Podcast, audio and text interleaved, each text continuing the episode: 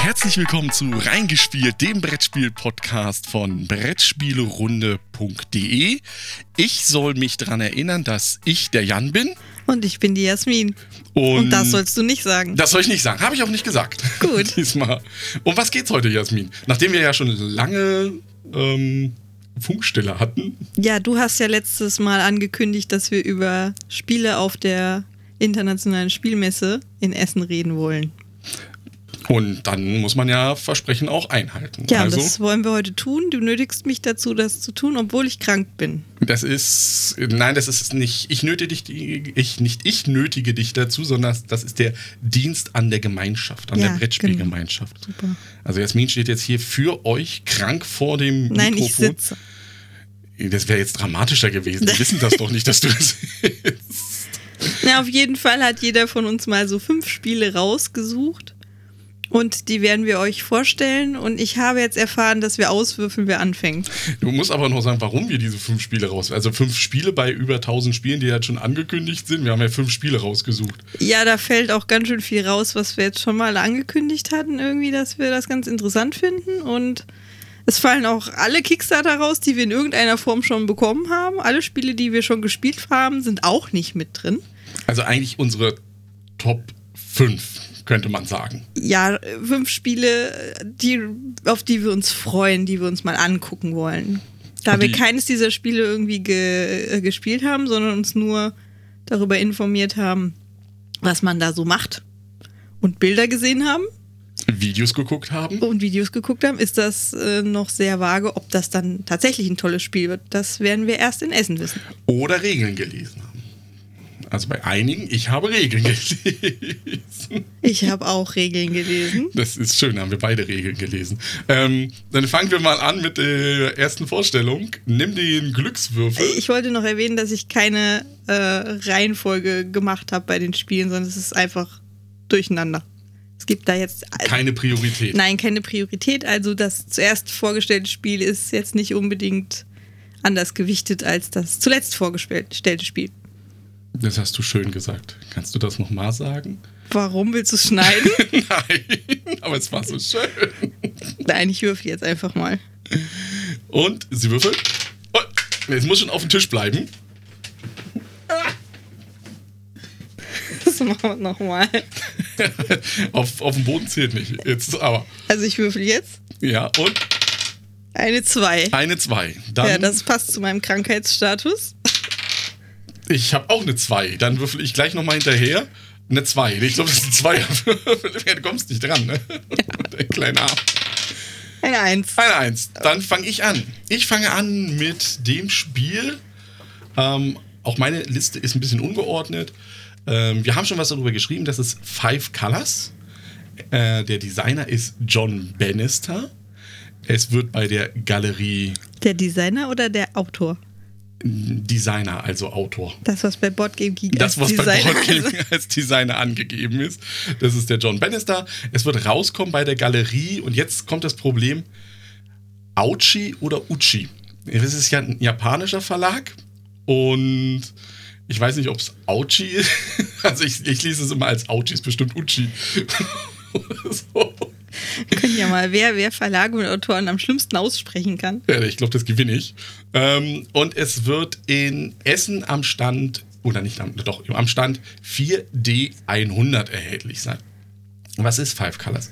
Five Colors hat mit fünf Farben zu tun, daher der Name. Ah, ich möchte schon mal vorweg sagen, ich habe auch irgendwann ein Spiel jetzt hier in der Partie, in der Vorstellung, was mit Farben zu tun hat. Das ist Wahnsinn, dann haben wir ja, sind wir voll farbüber, aber Es ist wahrscheinlich nicht das gleiche. es ist nicht das gleiche. Trotzdem, fünf Farben. Jede Farbe hat ähm, unterschiedliche Werte von 1 bis 6. Und das Spiel ist so, dass du anfängst und zwei Karten werden ausgespielt, also zwei Farben. So weit, so gut, noch unspektakulär. Dann wird nachgezogen, es wird eine weitere Karte ausgespielt, also jetzt haben wir drei ausgespielte Karten, auch noch unspektakulär. Ich ziehe eine Karte nach und rate, was passiert. Du spielst einen aus. Ich spiele eine Karte aus. Folgt das jetzt irgendwelchen Regeln, was du ausspielen kannst? Das ist das, der Knackpunkt, der nämlich erst am Ende dieser ganzen Ausspielpartie passiert ist, dass ich dann am Ende hat jeder von uns vier ausgespielte Karten und jetzt kommt die Wertung. Und die Wertung ist relativ lustig. Und zwar ist es so, dass du eine Farbexplosion auslösen kannst. Ähm, normalerweise gewinnt die Farbe, die die Mehrheit hat. Also alle Spieler, die diese Farbe haben, kriegen diese Punkte gut geschrieben. Habe ich jetzt aber von einer Farbe, zum Beispiel in einem Zweispielerspiel, fünf oder mehr Karten von dieser Farbe da, explodiert diese Farbe und die nächste Farbe wird gewertet, die die Mehrheit hat. Also ich kann ganz gezielt sagen, oh, ich spiele nochmal eine gelbe Karte aus, um dich in die Pfanne zu hauen, weil dann als nächstes mein rotes ist. Es ist so ein Ich weiß, was du weißt, weil du weißt, was ich weiß Spiel. Ähm, nicht nur die Explosion kommt dazu. Das Problem ist auch, gleiche Farben, also die Anzahl, werten auch nicht. Dann wird auch wieder, die kommen sozusagen raus und die nächst tiefere Farbe, also von der Mehrheit, wird gewertet. Und auch wenn du zu viele Einser ausspielst, werden die auch nicht gewertet. Und das stelle ich mir verdammt lustig und spannend vor, weil das so ein Hin und Her ist. Und mit 10 bis 15 Minuten Spielzeit ist es auch ganz schnell durchgespielt. Und auf das Spiel freue ich mich schon richtig, richtig dolle. Also das ist, ich glaube, da laufe ich, weiß, bist gleich. Ganz, aufgeregt. Da, da, da stehe ich vielleicht schon am Donnerstag gleich um 10 vor dem. Ich, ich, ich, Die Wahrscheinlichkeit gegeben, dass es am Donnerstag ausverkauft ist? Wenn die Leute unseren Podcast jetzt hier hören und mir das wegkaufen. Und warum sagst du es dann? Das Spiel heißt Six Colors und ist zu finden in Halle 2D 150 oder so. Ähm, Da du jetzt gar nicht weißt, was da ist, in 2050 wird das lustig, wenn die Leute nach dem Spiel fragen. das ist richtig. Also wer aufgepasst hat, weiß, dass es da nicht ist. Jetzt darfst du. Ich bin fertig mit meinem. Jetzt darf ich, jetzt habe ich mal äh, gerade so beschlossen, dass ich das Spiel mit den Farben jetzt mal vorziehe, oh. um so thematisch passend zu bleiben. Also mein Spiel ist äh, Pantone Ja. und das ist, äh, erscheint bei Cryptozoic Entertainment und ist von Scott Rogers. Ja. Leicht auszusprechender Name. Das ist leichter. Also, ja, gut, mein Autor war auch leicht, aber also der Verlag ist ja auch leichter. Und das findet ihr an Stand 5H116. Da ist Cryptozoic. Aha. Gut, also worum geht's da? Es ist ein Partyspiel. Hey. Hey. ähm, und es hat eben dieses Pantone-System, ist eigentlich ein Farbsystem für die Druckindustrie, ist das entwickelt, damit Grafiker und Drucker besser zusammenarbeiten können und man weiß, welche Wenn sie über Weiß reden, weiß man, über welches Weiß wenn man sie sie über Gelb reden auch. also damit halt die Farbe, die am Ende gedruckt wird, auch die ist, die der Grafiker vorgesehen hat. so, in diesem, in diesem Spiel sind jetzt 15 verschiedene Farbkarten enthalten. Also sie sind einfarbig ähm, jeweils. Und das Spiel dreht sich darum, dass äh, man Charaktere erraten muss anhand äh, ausgelegter Farbkarten. Also Aha. jeder, jeder bekommt drei Charaktere und es wird über drei Runden gespielt. Und in der ersten Runde kannst du dich aus diesen Farbkarten frei bedienen und dann sowas wie Godzilla legen mit Farbkarten.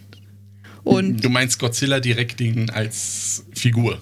ja, das sind Godzilla halt legen. rechteckige Karten, ne? Also so mit Malen hat das wenig zu tun. Okay, ja. Aber man kann ja schon, kon, kann schon versuchen, die Figur zu legen. Ein Zebra, glaube ich, ist am einfachsten. Ja, aber ein Zebra ist kein berühmter Charakter. Ja, das Also hier es aus sind- Madagaskar oder der, Ja. oder? Also es sind schon bekanntere, also sowas wie Mario und Schneewittchen oder auch mal sowas wie Abraham Lincoln ist dann halt Mhm, dabei. Gut, dann versuchen halt die anderen Spieler das zu raten, was du da gelegt hast. Wenn die das nicht schaffen, kriegen die einen Tipp. Der steht direkt auf den Karten drauf, was der Tipp für die nächste Stufe ist sozusagen. Und da könnte dann stehen sowas wie Movie bei Godzilla. Also es ist erstmal noch sehr vage. Und die Tipps werden dann halt immer, Konkreter, immer mir konkreter. ein Bild machen kann. Genau. Ich glaube, der letzte Tipp bei, bei Godzilla ist Tokio. Also da sollte man es dann schon wissen. Aber es gibt auch immer weniger Punkte. Und zwar Punkte gibt es, wenn es geraten wird, für den, der es ausgelegt hat und für den, der es geraten hat. So. Klingt ein bisschen nach Crazy Words Und der- als Bilder. Ja, in der, in der zweiten Runde darfst du ähm, jede Farbkarte nur einmal nehmen. Also musst dann unterschiedliche Farben legen. Ja. Und in der dritten Runde darfst du nur noch insgesamt drei Karten verwenden. Die können auch alle von der gleichen Farbe sein, aber insgesamt drei Karten. Drei Karten. Ja, Drei. drei. In Worten drei. Wie will ich dann so etwas wie ein Mario? Da kann ich ja nur Rot, Hautfarben Hautfarben und eine blaue Hose. zum Beispiel. du hast das Spiel verstanden. Äh, nein. Doch. Das wollen nein. Doch, Gut, gut, doch. Wir wollen es, also ja. das ist, äh, das kostet ungefähr 25 Euro, ist jetzt auch nicht so die Welt. Und ich finde diese den kreativen Aspekt dabei einfach so schön. Und du musst ja nicht, nicht irgendwie künstlerisch begabt sein. So, nach einer kurzen Unterbrechung durch Huster geht's jetzt so weiter. Also, es ist aber in Englisch komplett, also es ist ja nicht sprachneutral, weil du diese Hints ja Charakterkarten brauchst, hast ja. mit den Hints drauf, genau Oder, Entschuldigung, die den Hinweise. Hinweisen, richtig. Und also was äh, der Tom Wessel vom Dice Tower schon gesagt hat, also das sind relativ wenige Charakterkarten, aber dabei. Das heißt, wenn du das öfter spielst mit den gleichen Leuten, weißt du schon ungefähr, Dann worauf weiß das ich irgendwann, dass hinausläuft. Rot, Hautton und Blau Mario. dann Möglicherweise Mario ist es ja. So. Das ist dein Spiel. Das ist dein Farbenspiel. das ist mein Farbenspiel gewesen. Jetzt müssen wir ja nach deiner Regel wieder würfeln. Jetzt müssen wir wieder würfeln. Das heißt, guck Verlierer fängt an. Verlierer fängt an. Vier. Eine 4. Ja, hoch vorgelegt. Ja, aber wirklich. Gut, damit ich. Ah, eine 6. Aber eine 6. Dann darf ich weitergehen. ähm, bei mir ist das nächste Spiel auf der Liste ist Architektura. Das ist entwickelt von Pavel Atamanchuk. Dadurch, dass es aber ein Russe ist, denke ich mal eher, es ist ein Pavel Atamanchuk. Ähm, wird erhältlich sein an zwei Ständen. Nämlich einmal bei 4D109, das ist der Stand von Game Brewer, wo das auf Englisch, Deutsch rauskommt. Und das andere ist E1 151. Das ist nämlich der Hobby World Verlag aus Russland, der der eigentliche Entwickler für dieses Du bist Spiel ein ist. kleiner Hobby-World-Fan, ne? Ich bin ein kleiner Hobby World-Fan, muss ich sagen. Ich freue mich jedes Jahr darauf, was bei Hobby World rauskommt. Und so auch dieses Jahr bei Architektura. Das Ganze folgt dem Trend der diesjährigen Spiel, nämlich Welchen- City Building. Diesen Trend hast du identifiziert. Diesen Trend habe ich identifiziert. In Interessanterweise kommt Analysen. keins meiner Spiele ein City-Building-Spiel. Weil du City Building nicht magst. Deswegen ist dir das nicht aufgefallen. Aber du wirst Architektura lieben, weil es hat erstmal wie Golden Sales und auch Viceroy, was ja aus dem gleichen Verlag kommt, Viceroy. Weißt, Viceroy, ein englisches Wort. ähm, hat es quadratische Karten, die gedreht werden können, also ähnlich wie bei Golden Sales. Und das Tolle an dem Ding ist, du hast einen Spielplan, der geht, ähm, du baust ah, anders, du baust eine Stadt auf und diese Stadt besteht natürlich aus Straßen. Je nach Spieleranzahl gibt es eben diese Straßen, das sind die Zeilen, die es gibt. Bei einem Zweispielerspiel sind es dann nur zwei Zeilen. Und jede Straße besteht noch, ist unterteilt in Blocks von 1 bis 8. Das sind die Spalten. Wenn du am Zug bist, nimmst du aus deinem Grundkartenset, was jeder hat und was gleich ist, eine Karte und spielst sie an die rechtsmögliche Position, die frei ist. Im ersten Zug ist es natürlich nur Ganz rechts oben. ganz, beziehungsweise ganz links oben. Du hast rechts gesagt. Ja, aber rechts frei, ne? Also wenn ich in der Tabelle auf 1, ich spiele es im ersten Zug auf 1-1 sozusagen. Wenn das rechts oben ist. Das ist dann rechts oben. Und, der, und das nächste Gebäude ist ja rechts davon. Normale dann. Koordinatensysteme fangen ja unten links an, Ja, aber nicht Excel. Excel fängt oben links an. A1. aber nicht oben rechts. Ja, oh, je- doch, ist, das ist dann auch oben rechts. Aber wir können es, wir wollen ja jetzt über, darüber reden, was das Oben Spiel rechts macht. ist nicht oben links. Also bitte. Natürlich, es ist gleich, ist alles. Du spielst die erste Karte hin. Punkt. Ja. So, Auf einer Seite, wo frei ist. wo frei ist.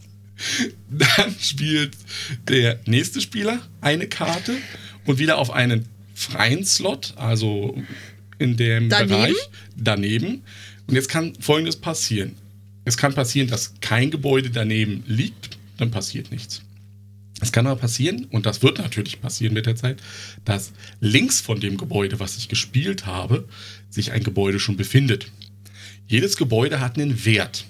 Und jetzt wird geschaut, am Ende der Legephase, wie hoch ist denn der Wert von meinem Gebäude, was ich gespielt habe, zu dem Gebäude, was links von mir liegt. Wie kann denn da was links sein, wenn du immer. Ja, du baust so an. Also, du baust da. Ach, einer von, baut von der einen Seite und der andere von Nein, der du baust, du baust bei 1 an, dann kommt 2, 3, 4, 5, 6, 7, 8. Nach rechts aufsteigend. Ach, jetzt doch wieder nach rechts. Ja, es ist. es fehlt das Bild jetzt hier im Podcast. Aber ich lege es an und links von mir ist auf alle Fälle ein Gebäude. Jans Geheimnis, er hat eine Rechts-Links-Schwäche. Und eine kleine Zahlenschwäche. Also Zahlen, Zahlen unter 10 sind ganz schwierig. Und jedenfalls, wenn das Gebäude links von mir zweimal so niedrig ist von seinem Wert wie mein gespieltes Gebäude, Zweimal so niedrig, mach mal ein Beispiel. ich spiele eine 4 und links liegt eine 1 vom Gebäudewert her, dann wird dieses Gebäude zerstört. Zack, keine Punkte für dich. Weil wir nehmen jetzt mal knallhart an, es ist dein Gebäude. Oh, das ist ja nett von dir. Das ist total nett. Jetzt ist es so, ist der Wert gleich, also, oder ist, ist er nicht gleich, sondern ist er zwischen 3 und 4, also zwischen 3 zum Beispiel, dann ist es ja nicht zweimal niedriger als meiner in dem Bereich. Ein Wert zwischen drei. Gut. Und dann reduziert sich der Wert deines Gebäudes, da wird es dann gegen den Uhrzeigersinn gedreht, um eine Stufe auf den niedrigsten. Ach so, die Werte ändern sich je nachdem, Genau. wie es ausgerichtet ist. Genau. Interessant. So, ist es gleich, passiert nichts, ist ähm, meins niedriger als deins, gewinnt es an Wert dazu und so weiter und so fort. Also so baue ich mir meine Stadt zusammen. Das Interessante natürlich, Wenn minderwertige Gebäude irgendwo gebaut Ja, natürlich. werden, dann, steigert das den Wert der anderen. ganz genau so funktioniert das Spiel eigentlich. Und wenn du schönere Gebäude baust, Dann müssen die anderen gleich dann müssen die abgerissen anderen werden. gleich abgerissen werden. Ähm, natürlich baue ich ein Gebäude, was einen niedrigeren Wert hat, jetzt nicht unbedingt an dein Gebäude ran, sondern da baue ich vielleicht das an mein Gebäude rein, um meins noch ein bisschen mehr zu pushen in der Richtung. Und jedes Gebäude hat aber auch nochmal so eine Sonderfunktion mit, tausche ein Gebäude in der Stadt hin und her. Ähm, dreh ein Gebäude oder sowas in seinem Wert. Also da kommen nochmal ganz viele Interaktionen. Also eigentlich ist es nicht Architektura, sondern Stadtplaner. Stadt, gehobener, Advanced Stadtplaner, weil ich ja die Gebäude hin und her drehe. Das ist mit Magie wird das alles gemacht in der Welt. Ne? Also ohne Magie geht da nichts. Die stehen dann auf dem Kopf irgendwann. Wahrscheinlich. Ja, ja die stehen irgendwann. Der, der höchste Wert ist interessanterweise wirklich auf dem Kopf. Den kriegst du aber nicht durch das Anbauen hin, sondern nur, wenn du so einen Effekt machst mit Drehe ein Gebäude. Und auch das ist ein Spiel, auf das ich mich freue und wo ich gerne zu Hobbyworld gehe Deswegen und ist es auf sage. Liste. Ähm, deswegen ist es auf meiner Liste. Ganz genau. du hast es erfasst. Ähm, dann bist du wieder dran. Oder nicht wieder, also du bist dran. Habe ich irgendwas, was zu deinem Thema passt? Ja, du hast ja kein City Building, hast du gesagt. Nee, habe ich nicht. Also was deswegen mache ich einfach mal nehmen. was ganz anderes. ähm, mein nächstes Spiel ist Wonderland XIII. Oder auch Wonderland 13. Könnte man sagen. Und das kommt bei Play With Us Design raus Ja, und ist von Shishen. Der Name lässt es erahnen. Es ist ein Chinese. ein japanisches Spiel. Ah, ja, ja, ich hab's gleich erahnt, ja, ein japanisches. Kein Chinese. Irgendwas äh, Asiatisches. Ja, Und das findet ihr in 5b110. Ähm, und es ist für ein Kartenspiel für zwei bis vier Spieler. Und wir sind Bibliothekare in der Traumbibliothek. Und wir wollen das 13. Kapitel des Buchs Alice im Wunderland ähm, bekommen. Also das ist im, im Wunderland zerstreut sozusagen. Wir müssen ähm, Spirits aus dem, das ist auf Englisch. Geister. Ja, ja, nein, nicht wirklich Geister. Also den, den, den Geist, also den Spirit von, von den verschiedenen Die. Charakteren. Nein, das ist auch nicht die. Schwierig, also wir bleiben bei Spirit. Ja, dann bevor wir das chinesische, äh, japanische nehmen. Also wir müssen die Spirits von den verschiedenen ähm, Charakteren oder die man so kennt aus Alice im Wunderland eben aus dem Wunderland in unsere Bibliothek holen, um so dieses Kapitel zu erstellen. Mhm. Und das sind dann sowas wie Alice selber oder die Grinsekatze oder das weiße Kaninchen gibt es da. Und das funktioniert so, dass du, ähm, du hast erstmal drei Charaktere in deinem Notizbuch, die kriegst du am Anfang zufällig. Und das funktioniert so, dass du am Anfang eben fünf, äh, drei Charaktere bekommst, die du in dein Notizbuch auslegst. Und dann hast du in der Mitte fünf Kartenstapel mit den restlichen, die liegen so im Kreis. Und in der Mitte vom Kreis gibt es fünf echte Schlüssel. Die brauchst du.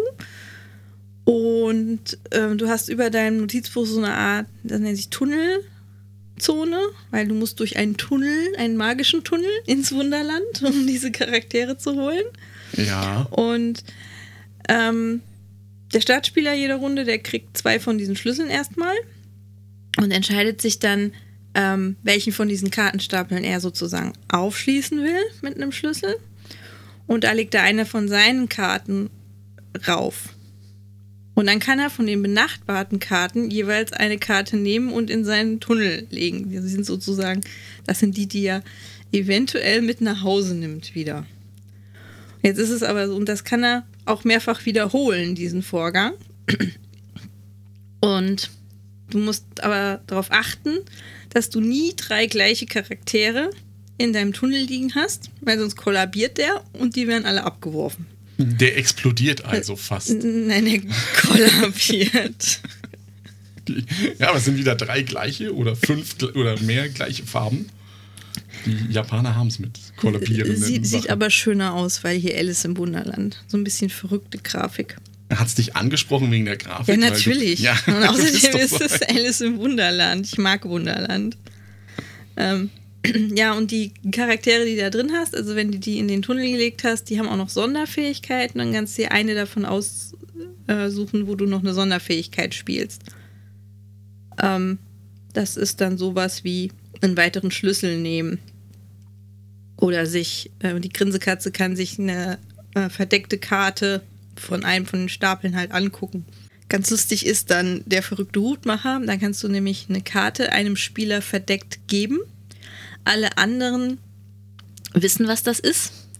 Also die sehen die, nur der, der die in seinen Tunnel gelegt bekommt, der sieht das nicht. Das heißt, der weiß nicht, ob das explodiert. Kollabiert, hast du gesagt. Richtig, du hast du recht. Hast du vollkommen recht. Also der weiß nicht, wann es kollabiert, deswegen müssen die anderen das für ihn prüfen. Ja, also das endet dann, nachdem ähm, ein bis zwei Decks je nach Spielerzahl leer sind. Und ähm, dann wird eben so gewertet, wer Sets aus allen Charakteren hat. Und übrig gebliebene Charaktere zählen dann auch nochmal irgendwie Punkte, aber am wertvollsten sind eben komplette Sets. Und dann ist es schon wieder vorbei. Also es dauert auch nicht so lange. Also ein Set Collection unterm Ja, ja. Strich dann. Mit Puschelack so ein bisschen. Und jetzt müssen wir wieder würfeln. Nein.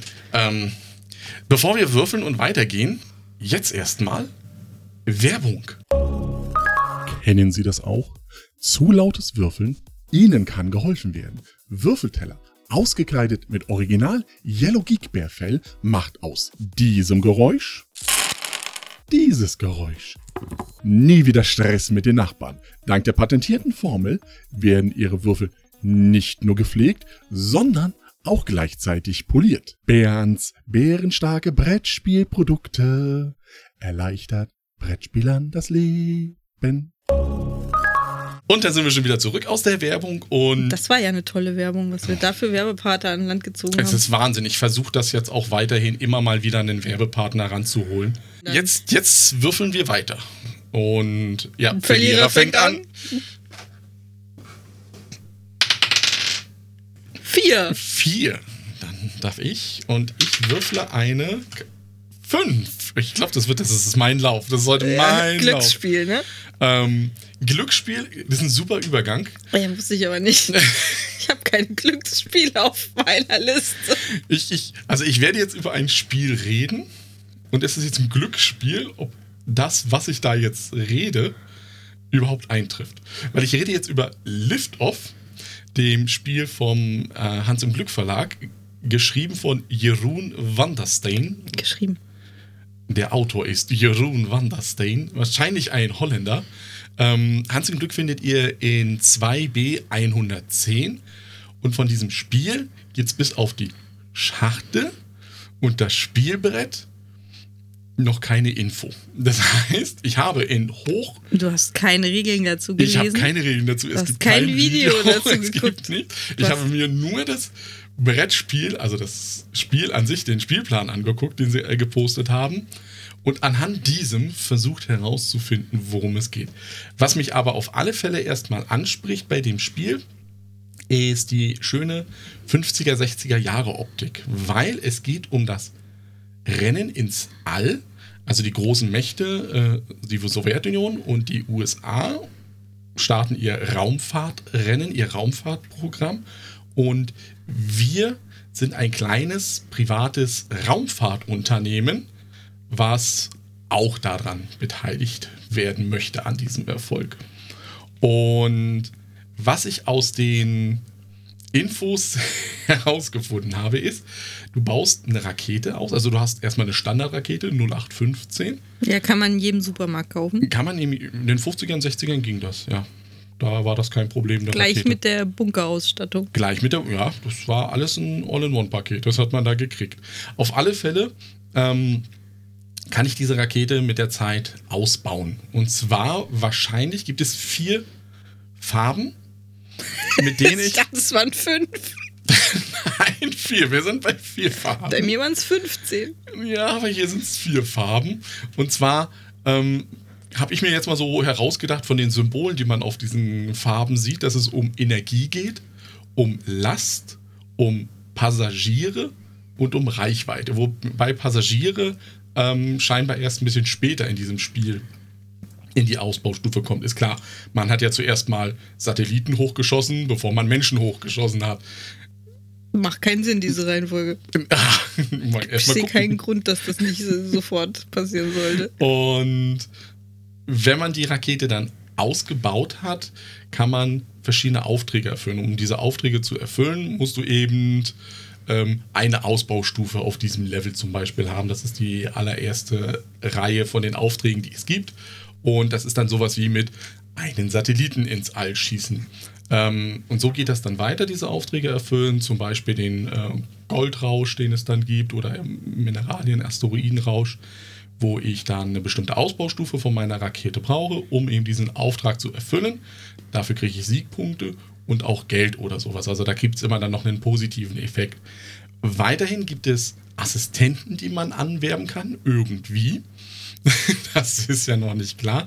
Aber die geben mir einen gewissen Bonus irgendwo, dass ich Sachen verkaufen kann, um Geld zu bekommen, dass ich irgendwie Karten wahrscheinlich günstiger kaufen kann. Ähm, das ist jetzt natürlich ein Herumgestochere im großen Nebel. Hochspekulativ.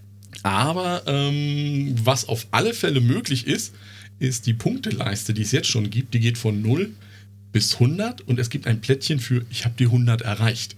Das heißt, es geht darum, viele Punkte zu machen. Oh, das freut dich ja. das freut mich. Das ist, und wenn das dann noch nicht so offensichtlich ist, ähm, passt das schon. Was richtig gut ist, denke ich mal, ist die Spielzeit, weil die ist diesmal angegeben bis 60 bis 90 Minuten. Das letzte Essen-Release, was da war, das war ja äh, Majesty, was ja relativ flott ging und uns auch nicht so geflasht hat, muss man ehrlich sagen. Wobei uns ein Marco Polo von Hans im Glück halt richtig gut gefallen hat. Also ich, Ja. ich hoffe, dass das jetzt vielleicht so wieder ein Marco Polo-Ding wird, was da rauskommt. Mit einem coolen Thema und einer richtig geilen Grafik. Das ist alles von mir zu Lift-Off in den spekulativen Tönen. Mal sehen, was dann wirklich dabei rauskommt, wenn man das in Essen dann sieht. Mhm. Also, dann würde ich mal weitermachen mit meinem nächsten Spiel. Das hat auch was mit Waren transportieren zu tun. Nicht in Raketen, sondern in Schiffen. Das sind doch die Raketen des Und Mittelalters. Schiffen, gewesen. Schiffen sind gleich tausendmal besser als Eisenbahn, auf jeden Fall. Es geht um East India Man. Es ist von David Wang und es kommt raus im David Wang Studio, also Eigenverlag. Und den findet ihr in 5F112. Das heißt, wir haben schon wieder einen Verlag in 5. Also eine Ja, Halle ich hab- 5 in der Richtung. Das scheint die ostasiatische Halle einfach zu sein, zu Ja, werden. ich habe nur ein Spiel, was da nicht ist. In meiner Liste. also viele deiner Euronen gehen dieses Jahr nach Ostasien. Vermutlich. East India Man, das habe ich jetzt rausgefunden, ist ein Sammelbegriff für alle Segelschiffe, die in irgendeiner Form für die East India Companies unterwegs gewesen sind, zwischen England, Indien und so ein bisschen China noch. Und die den ganzen ostasiatischen Raum abgeklappert haben. ja, das waren die East India Men. Aha. Ja, wieder, gelernt. was, wieder was gelernt. Ja, Und das in einer Vorstellfolge. Spielen bildet. Okay, also es geht darum, eben Handelsposten zu errichten. Wir handeln mit Seide, Gewürzen und Tee und chinesischen Keramikwaren. Und jeder hat so ein, ein eigenes Spielertableau. Ähm, und es gibt noch eins in der Mitte. Und ähm, deine Schiffe sind eigentlich nur so Holztokens, die du hin und her schiebst. Und zwar kannst du, ähm, das Ganze läuft über fünf Runden. läuft es über fünf oder nicht? Ja, vielleicht läuft es über fünf Vielleicht läuft es, es, es ja, läuft es über ist- Runden. Es läuft über fünf Es läuft über Runden. fünf Runden. Und dann, es werden so lange Aktionen durchgeführt, bis alle gepasst haben. ja, Ja, das, Wahnsinn, ne? Wahnsinn, das kennt man Also ihr nicht. könnt zum Beispiel Waren kaufen. Ähm, dafür muss man eben eins seiner verfügbaren Schiffe in einen der Häfen auf dem Spieltableau in der Mitte legen. Ähm, die Häfen sind eben den verschiedenen Waren zugeordnet. Also wenn ich Tee kaufen will, lege ich ein Schiff in den Teehafen und bekomme dann eins meiner anderen Schiffe, was noch frei ist, lege ich bei auf meinem Tableau auf Tee. Das heißt, ich habe mit einem Schiff Eine im Hafen- Verbindung zwischen dem Hafen und deinem. Genau, ich habe also ein Schiff im Hafen und eins, was die Fracht transportiert, sozusagen. Ja. Wenn jetzt ein weiteres Schiff, egal von mir oder ob von wem anders, im gleichen Hafen Tee kaufen möchte in dieser Runde, dann muss man da schon zwei Schiffe in den Hafen legen. Und was ist, wenn ich jetzt dann noch eins mache? Dann drei. Also immer eins, Immer eins mehr, mehr, als richtig. schon da sind. Genau. Und dann kann ich auch Waren tauschen. Also so Standard, also es gibt Tauschverhältnisse. Am Anfang ist jede Ware drei vom Tauschwert. Mhm. Ich kann dann Tee gegen Gewürze tauschen. Drei Tee gegen drei Gewürze. Das verändert sich aber im Laufe des Spiels. Dann kann ich vielleicht zwei Tee gegen vier Gewürze tauschen oder so. Und das ist dann dynamisch Genau. aufgebaut. Das ist eine mögliche Aktion. Dann gibt es ähm, Auftragskarten jede Runde. Die kann ich erfüllen, indem ich Waren, die ich auf meinem Tableau habe, eben ausgebe, indem ich die Schiffe dann wieder zurück in die Verfügbarzone schiebe.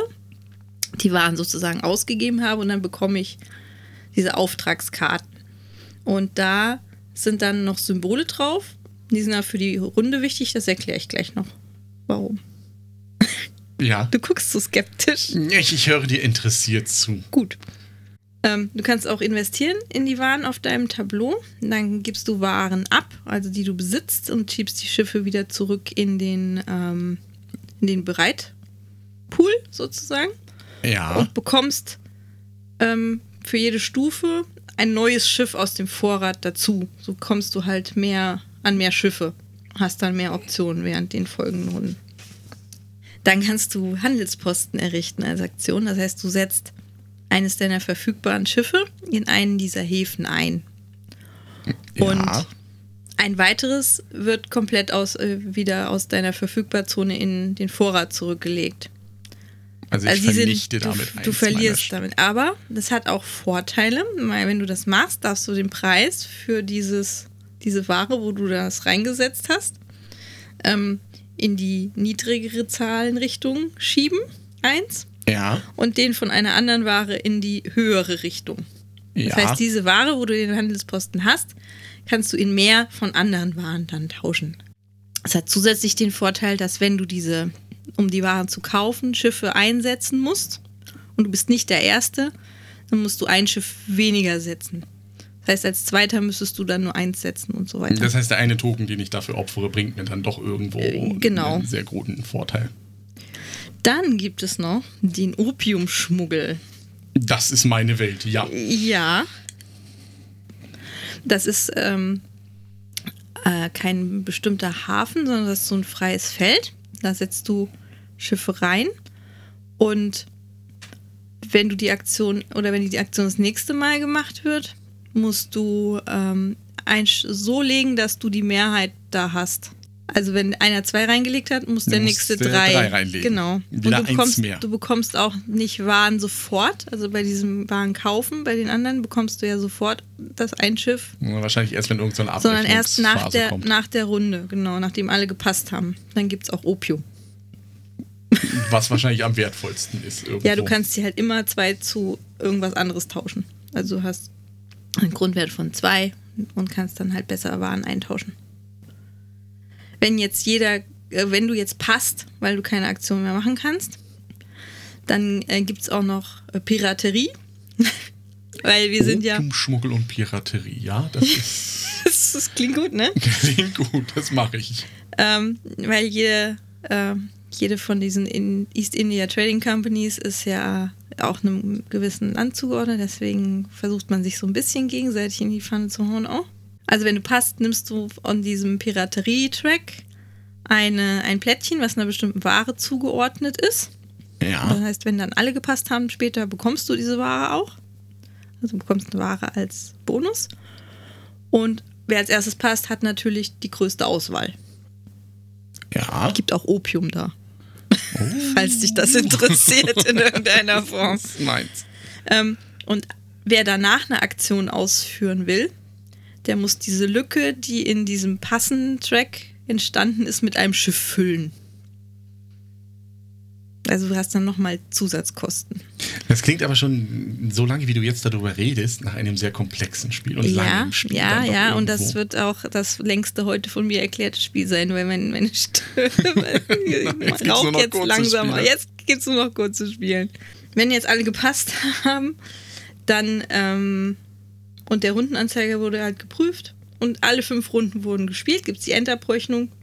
Da, da gibt es so einen Rechenmechanismus zu wie viel Auftragskarten und deinem Investment, was du gemacht hast. Das wird dann multipliziert, aber höchstens so viele, wie du Investments getätigt hast, bla bla bla. Und dann gibt es, wer am Ende am meisten Punkte hat, gewinnt. Das heißt im Grunde genommen, ich mache bei East, East India Man. Ja. Ähm, ich fange an, Rohstoffe einzusammeln, diese Rohstoffe gegen mehr Schiffe einzutauschen, um mit diesen mehr Schiffen wieder mehr Rohstoffe, mehr Handelsposten, mehr Macht Ja, Handelsposten zählen auch nochmal Punkte. Also wer da die Mehrheit hat, der kriegt halt auch nochmal, ich glaube, fünf Punkte. Also im Grunde genommen genau das, Ja. was es ja damals war im klassischen Sinne. Ich fahre mit einem Schiff hin, pack das voll mit Pfeffer, fahre zurück, verkauf den ganzen Pfeffer, komme mit zwei Schiffen wieder, Ja. kauf wieder Ich Pfeffer. war zwar nicht dabei, wie das war, aber, Aber ja. so ungefähr war das. ja. Aha. Gut. Dann lassen wir den Würfel rollen. Du, wir können auch einfach sagen, du bist wieder dran. Nein, nein, ich habe diesmal ein schlechtes Gefühl. Guck mal, ich habe nur eine 5. Aha. Das, äh, Kannst Vier. du mit einer 4 unterbrechen. Dann wird es bei mir jetzt relativ einfach, was ähm, den Namen des Spiels angeht. Das ist nämlich Blackout Hong Kong von Alexander Pfister. uh, Erschienen bei Eggert Spiele und wird bei Pegasus vertrieben. Ähm, Pegasus findet ihr in 3M 110 und Eggert Spiele für die englische Version in 3D 110.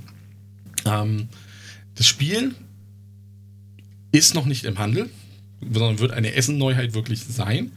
Einige konnten es jetzt schon beim Pegasus-Pressetag Probe spielen. Ich habe mir das jetzt, was es ist, nur anhand der Regeln eigentlich ein bisschen angeschaut. Und es geht halt um einen Stromausfall in Hongkong. Und wir versuchen die Lage so gut wie möglich zu managen, könnte man sagen. Und dazu geht es dann los, dass man anfängt und im ersten Zug wird gewürfelt. Und das sind die Ressourcen, die sozusagen in dieser Runde verfügbar sind. Soweit, so gut. Ähm, als nächstes legen wir verdeckt auf drei Slots, die wir haben, jeweils eine Karte mit einer Aktion, die wir ausführen wollen. Das ist dann zum Beispiel einfach nur, wir produzieren Ressourcen von denen, die halt da sind. Oder wir setzen einen Spezialisten ein, der irgendwie Ressourcen in Hongkong-Dollar umwandelt oder sowas in der Richtung, also der direkt eine Aktion hat. Ähm, das machen wir dann reihum. Wir können uns die Reihenfolge aussuchen. Also wir müssen nicht 1, 2, 3 spielen, sondern ich kann auch sagen, ich spiele erst 3, dann die 1, dann die 2. Ähm, das spielen wir dann immer abwechselnd, bis wir in die nächste Phase kommen, wenn wir damit durch sind. Und das ist dann das Aufträge erfüllen.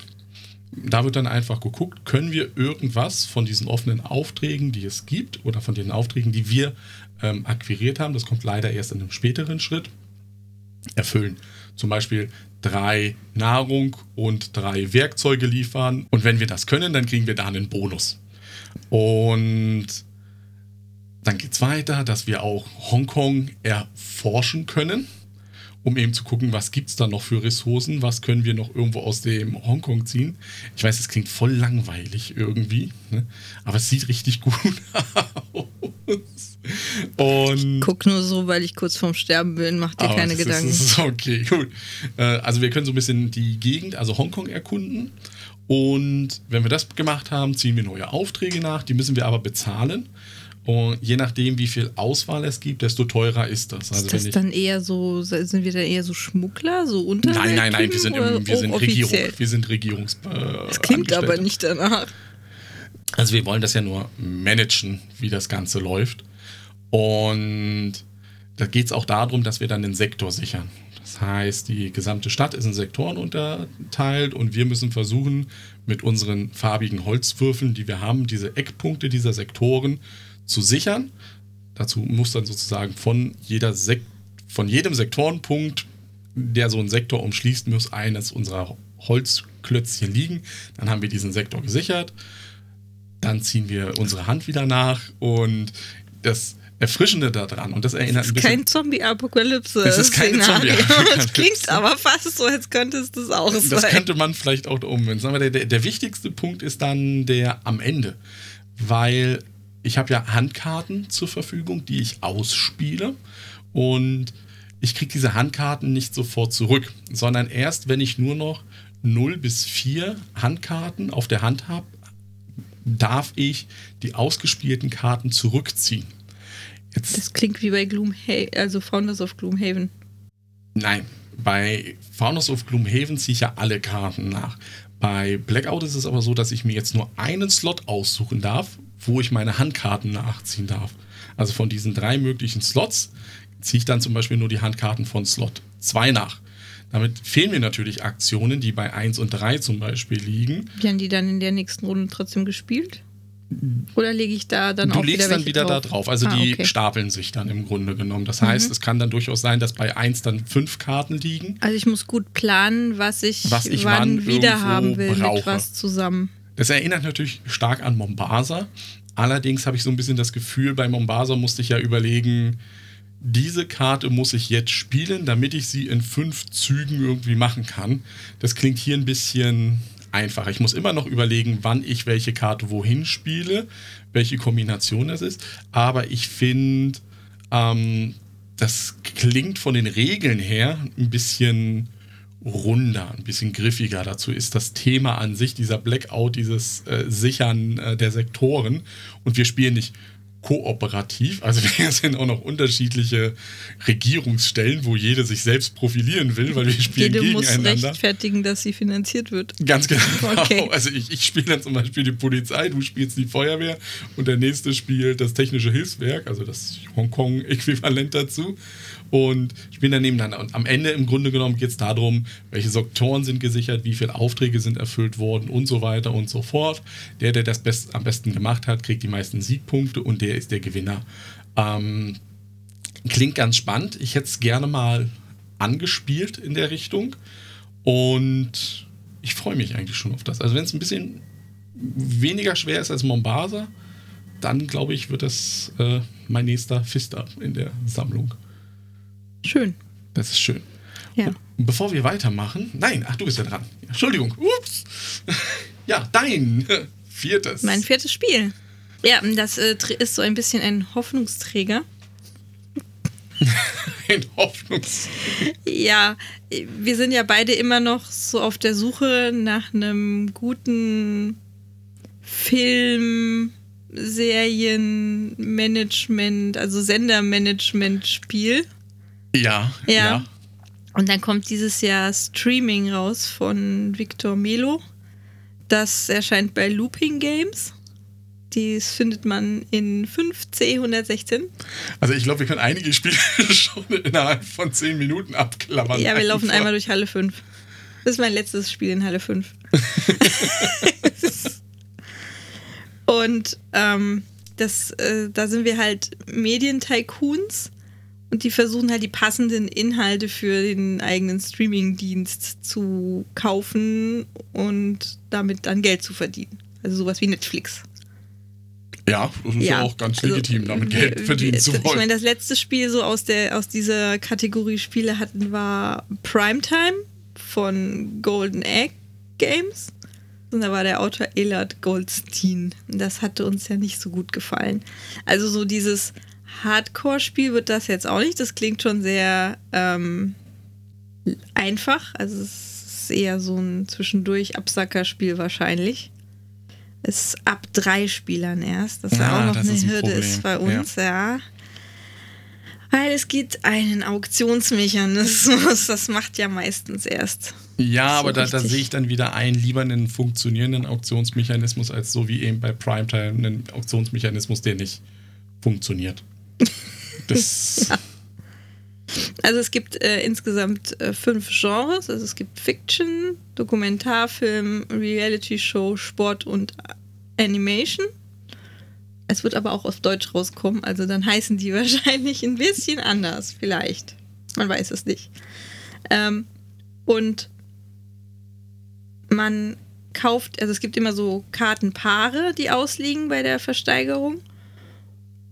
Und das sind Spielerzahl plus ein Kartenpaar.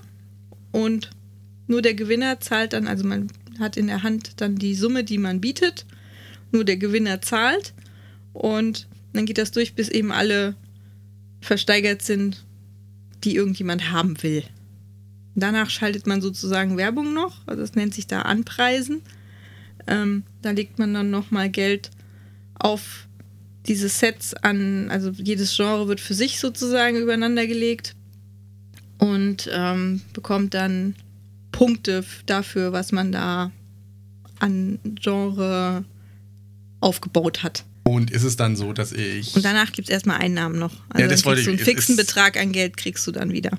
aber ist es dann auch so, dass ich dann um die Gunst der Zuschauer sozusagen buhle? Also es gibt Zuschauer, die sind aber eher sowas wie Modifikatoren für die verschiedenen Phasen, Einnahmen und die Wertungen, die es gibt. Und die sind für alle da. Also sie ändern quasi nur die Bedingungen für, für, die, für das Spiel an sich, für die Partie. Aber die, du kannst jetzt nicht sagen, ich möchte jetzt diesen einen Zuschauer zufriedenstellen, der jetzt unbedingt Fiction-Serien sehen will. Also so wie bei Primetime das ja war, wo ich gesagt habe, ich konzentriere mich auf die älteren Zuschauer und hole mir durch diese das Serie gibt's da gar die nicht. raus weg. Also es ist noch runtergebrochener und einfacher. Und ich muss ganz ehrlich sein, mir haben es nur die Illustrationen angetan. es sieht wirklich schön aus. Es gibt eine Karte, die sieht, also es ist ganz eindeutig, welche Serie damit gemeint ist, weil da äh, Ist die mit dem Daenerys Drachen? mit dem Drachen drauf ist. Und es sind so lauter so Anspielungen auf den Illustrationen und das finde ich halt schön. Es werden am Ende werden halt nochmal äh, Mehrheiten auf den Genres nur gewertet. Wer dann da halt das meiste hat, der kriegt auch Punkte. Der Zweitmeiste kriegt schon nichts mehr. Das ist schon bitter. Das ist schon, äh, ja. Aber Wie gesagt, es ist ein ganz leichtes zwischendurch Absackerspiel ohne groß Nachdenken und Planen eigentlich. Ja, das, das gucken wir uns dann mal an. Ja. Also es ist ja in der Hoffnung. So wie Unfair ja unser äh, Spiel geworden ist für Themenparks. Wie du sagst, wir suchen ja immer noch das Spiel für Fernseh, Film, Medienbranche in dem Sinne. Ja. Da gibt es einfach noch kein gutes. Keins, was uns überzeugt hat. Ja, vielleicht wird's das. Ja, dann sind wir schon fast durch. Dann kommen wir jetzt zum letzten. Aber bevor wir das machen, schalten wir wieder Werbung. Wenn am Morgen der Magen knurrt, hilft nur eins. Ein bärenstarkes Müsli aus Roasted Yellow Geek Bear. Dank seiner honigreichen Ernährung ist nicht nur sein Fell schön gelben, nein, auch der einzigartige Geschmack gibt euch die Energie, die ihr braucht, um einen anstrengenden Brettspieltag zu überstehen. Jetzt auch noch 25% mehr Rosinen in jeder Packung. Bärens bärenstarke Brettspielprodukte erleichtert Brettspielern das Leben. Und dann sind wir auch schon wieder zurück. Das war auch die letzte Werbung für heute. Mehr gibt's Zwei. Werbeblöcke. Zwei Werbeblöcke. Es war ein großer Werbepartner, den ich da an Land gezogen habe. Ähm, mal sehen, wie gesagt, ob in der nächsten Folge ich wieder was rankriege. Wir werfen das letzte Mal den Würfel. Ja, ich fange an, weil Verlierer fängt ja an. Verlierer, genau. Und Vier. Vier. Das ist ein Trend absehbar. das ist eine Eins. Wow. Wow, den letzten darfst du. Also, ich Du weiß hast nicht, weil nachher das letzte Wort. Ich habe das letzte Wort. Ja, also bei mir wird es jetzt nochmal abstrakt. Das ist auch relativ schnell erklärt. Also es ist das kürzeste Spiel. Ihr werft einen Würfel und guckt, ob eine 1 bis 6 kommt. Nein, nein. Also es heißt Trellis. Das äh, bedeutet übersetzt Rankgitter. Okay. Ja, es gibt Pflanzen. Es gibt Pflanzen. Ähm, der Autor ist Thiel Fristö und ähm, die Illustrationen sind von Vicky Schuh. Und es kommt raus bei Breaking Games und die findet ihr in 4D 102, nicht in Halle 5. Das ist gut. Ja, und man kann es auch zu zweit spielen. Das ist noch besser für uns. Das wird immer, es ist ja schon fast ein Käufer.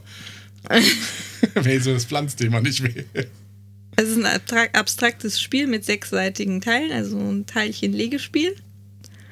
Ähm, und dann sind da eben so Ranken drauf, die über diese Teilchen laufen in verschiedenen Farben. Und wir haben so Blüten, die wir dann auf den Ranken platzieren möchten. Und zwar, wenn wir ein Teil anlegen, dürfen wir uns auf dem angelegten Teil eine Ranke aussuchen, legen da eine unserer Blüten drauf. Und wenn das zu einem der benachbarten, also wenn das eine durchgehende Ranke ist, die also auf dem Teil vorher oder wenn man dann in so eine Lücke legt, auch danach irgendwie passt, werden da auch automatisch Blüten noch von mir draufgelegt. Aha. Das gilt dann aber auch für gegnerische Ranken, die da schon, also du kannst auch dem Gegner Punkte schenken, indem du irgendwie passend anschließt.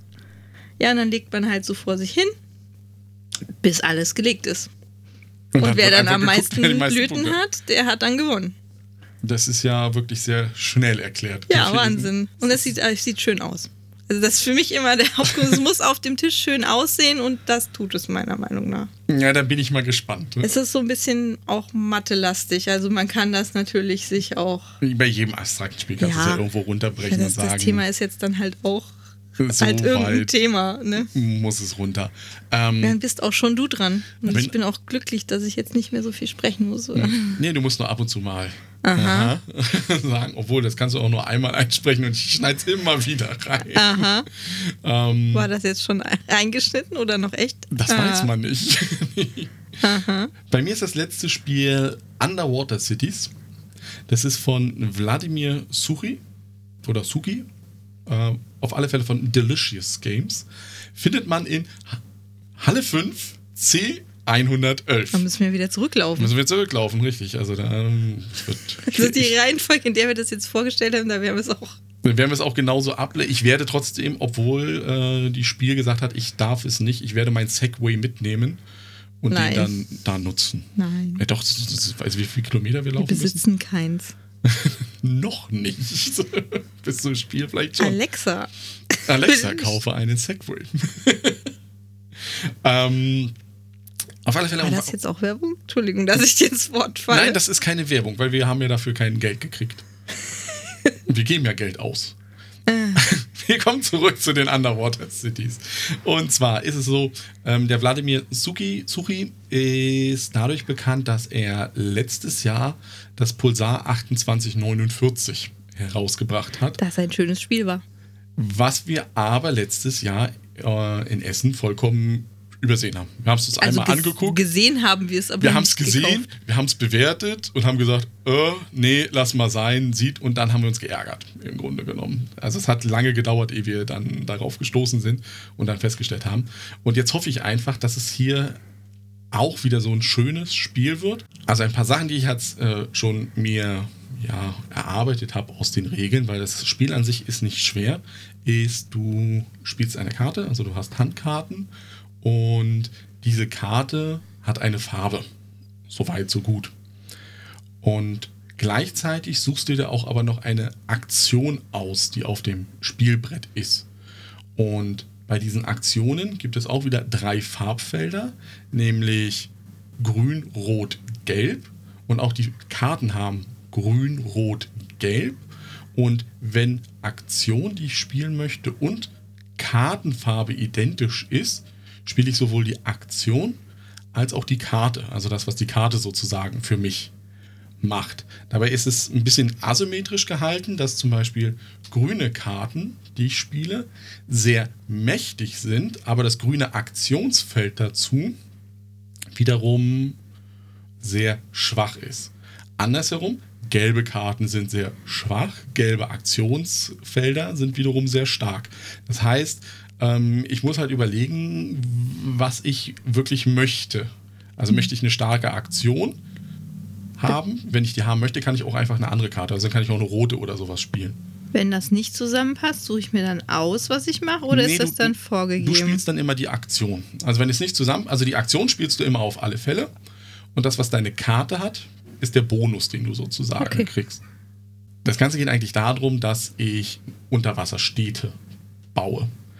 Die ähm, versorge ich dann noch mit Anbau, also mit Ressourcenposten, die mir dann Ressourcen generieren, um weiterzubauen, um mich zu vergrößern, um damit zu punkten. Das geht dann in einem ganz irren Punktemechanismus. Also äh, es wird über verschiedene Ähren, also die Mehrzahl von Ära, das sind nicht Ärasse oder Äras, das sind Ähren. Über drei Ähren wird gespielt. Jede Ära, äh, jede Ära besteht aus vier Runden und in dieser Runde bist du dreimal dran. Also insgesamt hat jeder Spieler 36 Aktionen, in denen er versuchen muss, seine Stadt, seine Städte äh, herauszubringen. Selbstredend natürlich, wenn ich eine Aktion mache, dann kannst du diese Aktion nicht mehr machen. Also dann ist die für diese Runde weg. Also auch da muss man wieder gucken, wer ist der Erste und so weiter und so fort. Und das ist dann, sobald eine Ära vorbei ist, kommt so eine Produktionsphase, wo dann die Ressourcen generiert werden, Siegpunkte generiert werden und das wieder in einem total irren Beispiel, was ein bisschen wieder an Pulsar erinnert, wo du nicht weißt, was kriege ich denn jetzt eigentlich am Ende raus in der Richtung. Und das fand ich richtig spannend halt irgendwie, dieses Städte aufbauen. Jetzt ist es auch so, dass diese Städte auch noch versorgt werden müssen. Also ich kann nicht nur einfach Städte, Städte, Städte, die verbinde ich und alles ist gut. Nee, ich muss halt ja auch die Bewohner, die ich da habe, ernähren. Dazu noch Mit Sauerstoff versorgen. Das ist ja unter Wasser. Mm, Nee, das kriegen die selber. Die haben mittlerweile Kiemen, aber die wollen was essen. Also die sind so undankbar und wollen essen. Und Fisch essen. am Ende ist es halt so, dass ich auch versuchen soll, jeder hat so sein eigenes Tableau, auf dem er diese Unterwasserwelt aufbaut, dass ich meine Unterwasserstädte mit der ja, Metropolis heißt es in dem Spiel, also mit einer Stadt, die an Land ist, verbinde, um sozusagen mit denen das zu äh, koordinieren.